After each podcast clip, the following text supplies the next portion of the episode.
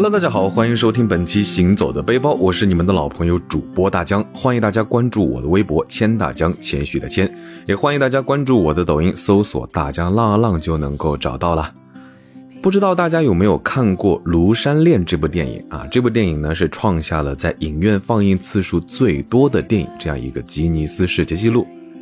它在中国电影史上的价值呢，其实远远超过了电影本身啊！这部电影呢，是关乎那个年代为数不多的爱情电影，而其对于电影历史背景的融入呢，更加是难能可贵，被印上了专属于那个时代的电影记忆。尤其是那种纯正爱情间的感情，更是这个时代所缺失难见的。庐山恋呢，是一代人成长最美好的故事，一个时代的爱情流光。今天呢，咱们就去九江，去庐山看一看，实地感受一下庐山恋。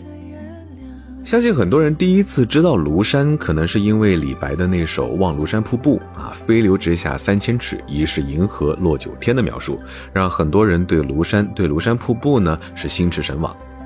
庐山位于江西省九江市境内啊，九江呢简称浔，是一座有着两千两百多年历史的江南名城，地处长江、京九铁路两大经济开发带交叉点。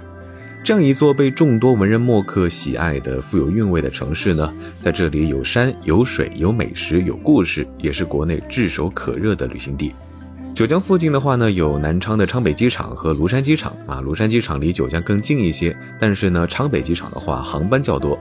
如果到了南昌机场，可以很方便的坐机场九江线商务车或者是大巴，大概一点五个小时左右呢，就能够到达九江市区。当然，坐高铁去九江也是非常方便的事情啊。整体来说，九江的景点比较分散，还是比较建议大家自驾，或者是到了当地之后呢，租一辆车。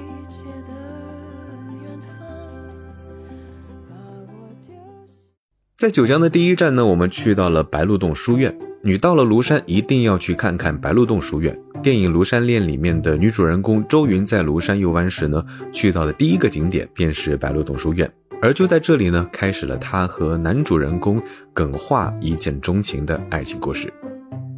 所以九江之行的第一站，我们就跟随着电影的脚步，来到了白鹿洞书院。白鹿洞书院位于九江庐山的五老峰南麓啊，是中国四大书院之首。它建于唐代，兴盛于宋代，在明代时期呢，成为了最高学府。这个有着一千多年历史的白鹿洞书院，当年的地位就相当于现在的清华和北大啊，是我国教育文化重要的发祥地之一。来到白鹿洞书院前呢，我真的以为这里就是一个有着白鹿的洞穴，其实不然啊。据说当年的读书人李博在此养了只白鹿为友，然后人们就称呼他为白鹿先生。再加上此地呢像山洞般的地形，于是呢就有了这个白鹿但不是洞的白鹿洞书院。书院大门呢是一座双层飞檐单门，门上高悬明正德年间李梦阳手书的“白鹿洞书院”横额。走进白鹿洞书院，清幽的环境呢，是让我们都不禁感叹羡慕曾经在此读书的人。整个书院呢，是坐落在群山之中，被繁茂的绿植环绕，时常还伴着清脆的鸟叫声和潺潺的流水声。啊，也是难怪当年这里出了一百多个进士。白鹿洞书院现存建筑群沿着小溪自西向东串联式并排着。由书院门楼、紫阳书院、白鹿书院、延宾馆等建筑群落组成，整体建筑体呢是坐北朝南，多为实木或者是砖木结构，屋顶呢均是人字形硬山顶，有着非常的啊清雅淡泊之气。除了参观呢，在这里还能够沉浸式的体验啊，在互联网盛行的年代，其实书写离我们是越来越远了，但当我们提起毛笔写字的时候呢，似乎才觉得每一个文字都有了温度。而站在书院外枕流桥独孔石桥上呢，就能够看到卧石上朱熹亲笔题写的“枕流”二字。这里呢，就是电影《庐山恋》里面男女主相遇的第一个镜头。所以来到这里呢，感受到了不只是浓厚的书香之气，还多了一份甜蜜的浪漫。从白鹿洞书院出来，我们便驱车前往有着“江南第一桥”的观音桥景区。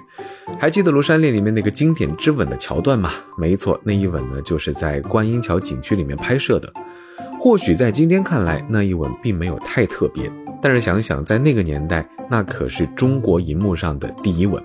当年甚至有媒体形容它是一个令全国心动的吻。穿过写着“金井旧船三峡小，遇见金代五峰秋”对联的大门呢，沿途经过天下第六泉，便来到了庐山恋的取景地观音桥。观音桥曾叫做七贤桥啊，也叫做三峡桥，建于北宋初年，至今呢是已经有近千年的历史。整个桥长十九点四米，宽四点八米，横跨在庐山七贤大峡谷之中。站在桥上的时候呢，说实话并没有觉得有多震撼。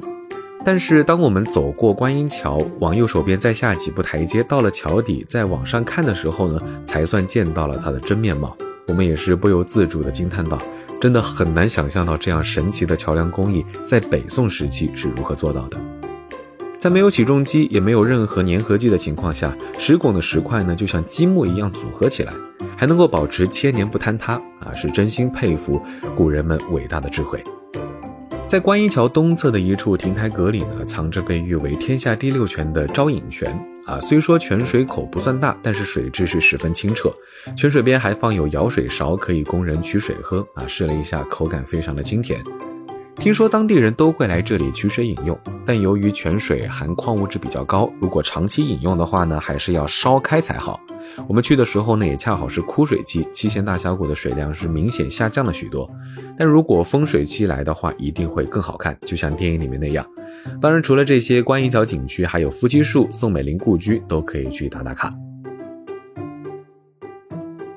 在庐山流传着这样一句话：“庐山之美在山南，山南之美属秀峰。”既然来到了庐山，当然不能错过去领略秀峰的美。或许你我都不曾听说过秀峰这个名字，但是咱们刚刚说的《望庐山瀑布》里面李白那句“飞流直下三千尺，疑是银河落九天”，指的呢，并非是三叠泉瀑布，而是秀峰的黄岩瀑布。秀峰坐落于庐山南麓的星子县内，从名字上呢就能够感受到它的美，美在它的瀑布，美在它的潭，美在它的峡。秀峰的瀑布呢，就是李白所写的诗句，其实，在前往景区的路上，就在车上就可以远远的眺望到。瀑布呢，从悬崖峭壁上飞流直下，阳光照射在水雾上，看过去呢，就像银河一般。当然，如果想近距离的一睹芳容，可以选择登山，或者是选择乘坐缆车到达。秀峰的潭，说的呢就是青玉峡龙潭。秀峰瀑布沿着峡谷飞流而下，犹如一条巨龙汇入谷底，也就有了龙潭。龙潭呢，就像是一个天然空调般，坐在一旁的树玉亭内呢，听着泉水和瀑布的声音，看着青龙峡，仿佛感受到了文人墨客来到这里的雅致。秀峰的峡呢，是峡壁之上历代摩岩大字题刻啊，包括宋代书法家米芾所书第一山和青玉峡。龙潭旁的庐山二字，秀峰景区不高也不大啊，植被覆盖率非常的好，有山有水，非常适合慢慢的悠闲游玩。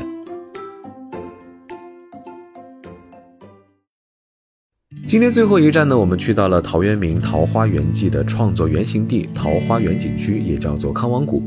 一篇《桃花源记》给诗人留下了非常多的遐想。其实我也无数次幻想过，有朝一日能够找到这样一个，啊，与世隔绝、悠闲自在、过着田园生活的地方。大概坐了二十多分钟的观光车，我们才穿过峡谷，进入了桃花源。我想在这短短的二十分钟车程，在当年估计就是这几天的翻山越岭吧。所以呢，真的就是陶渊明写的那般，进入桃花源，如同来到了世外桃源。虽说这个时间并非桃花花期，但村庄的田园景象也让人非常的喜欢。梯田、桃树、泉水，在伴着暖暖的夕阳，想想如果是花开的时候，景色该有多么美。待桃花开的时候，我们再去一次，怎么样？第二天，我们去到了本次游玩的主角啊，庐山风景区。九月底的江西，说实话还是比较火辣的啊，只有到了庐山上，才感受到了秋日的凉意。在山顶的含坡口呢，就是庐山之行的必打卡点。在电影《庐山恋》里面，男女主就曾相约来到含坡口，邂逅了一场浪漫的日出。当太阳从天际线缓缓升起，整个天空被笼罩成橙色的时候，瞬间整个气氛就变得梦幻了起来。我想呢，这应该是非常浪漫的约会了吧。不过，虽然我们错过了日出，但是呢，又遇见了寒坡口另一番美景。群山之上一览众山小，就连山底的鄱阳湖都是清晰可见。山顶的天气变化非常快，一会儿是晴天，一会儿云雾呢又飘散过来。当云雾随风在山峰间缓缓飘动，仿佛就像是仙境一般。我们几个朋友靠在一起，坐在石板上，似乎感受到了文人笔下“横看成岭侧成峰，远近高低各不同”的景象。而一旁拍照的叔叔阿姨们呢，总听得到他们口中出现“庐山恋”三个字。我想呢，那也应该是他们心中美好爱情的样子吧。如果你爱他，就带他来庐山吧，在含坡口看一场日出，又或者看云雾在山间舞蹈，像《庐山恋》里面一样谈一场纯纯的恋爱吧。有人说不到三叠泉不算庐山客，来到庐山当然要去解锁三叠泉瀑布。三叠泉瀑布呢是庐山第一奇观，也是必打卡的景点。瀑布经过三叠飞流直下，一百五十五米的落差啊，尽管是在枯水期，也是非常的壮观。虽说路途艰辛，但是我们一路上却看到了很多的美景啊，比如说远处的鄱阳湖、层峦叠嶂的山峰，还有随处可见的花蝴蝶。脚步虽然沉重，但是呢却大饱眼福。当我们走到瀑布脚下，也是不禁感叹大自然的神奇，也是觉得这一路非常值得。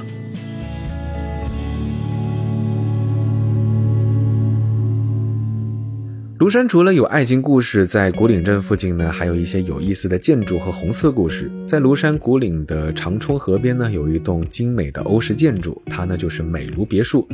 这栋别墅建于一九零三年，原主人呢是一位英国女士。三十年后，宋美龄女士买下了这里，于是呢就有了美庐的名称。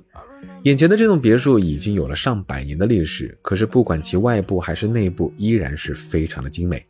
外部的院子里面呢有竹林，全景十分的幽静，而内部目前开放参观的陈列室、卧室、会客厅呢，都是还原了以前的原貌，可以参观，但是呢禁止拍照。庐山除了大美的景色，也是爱国主义教育基地，而庐山会议旧址呢就是其中之一。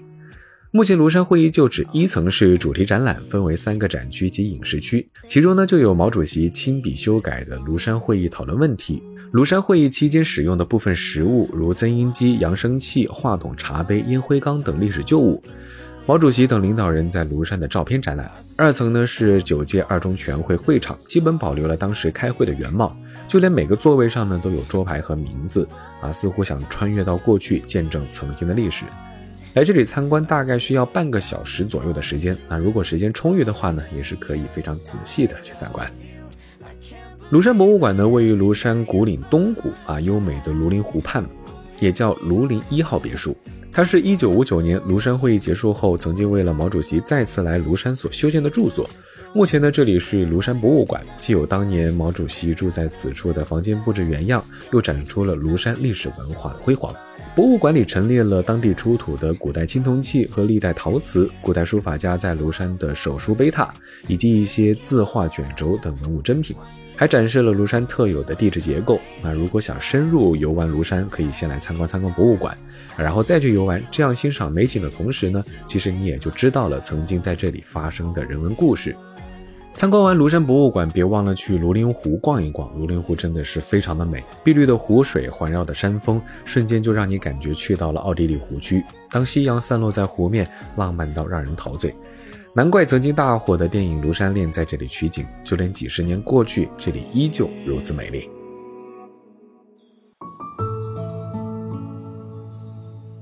好了，本期行走的背包到这里就先告一段落了，感谢大家对节目的收听，也欢迎大家关注我的微博“千大江”，谦虚的谦。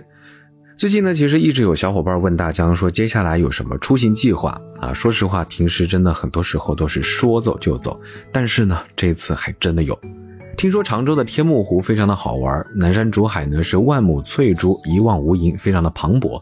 山水园风光呢也是非常的秀丽，适合周末出游踏青。最关键的是，对于大江这种吃货来说，听到南山竹海的特色美食非常的好吃，其实就已经开始收拾东西准备出发了。南山农家美食呢，主要在一个“农”和一个“山”字上做文章。农呢是指当地山民自己烹制的农家土菜，啊，像什么农家土鸡呀、南山第一乌米饭、溧阳水晶、溧阳扎干、风鹅等等。山呢指的是地方的山货啊，南山盛产野竹笋、板栗、竹鸡、野猪等等。而且来南山竹海还有不得不品尝的远近闻名的天目湖砂锅鱼头。啊，好吧，不说了，大江找时间先冲了。要是真的好玩和好吃，就在节目里或者是微博上分享给大家，记得关注哦。我们下期节目再见吧，拜了个拜。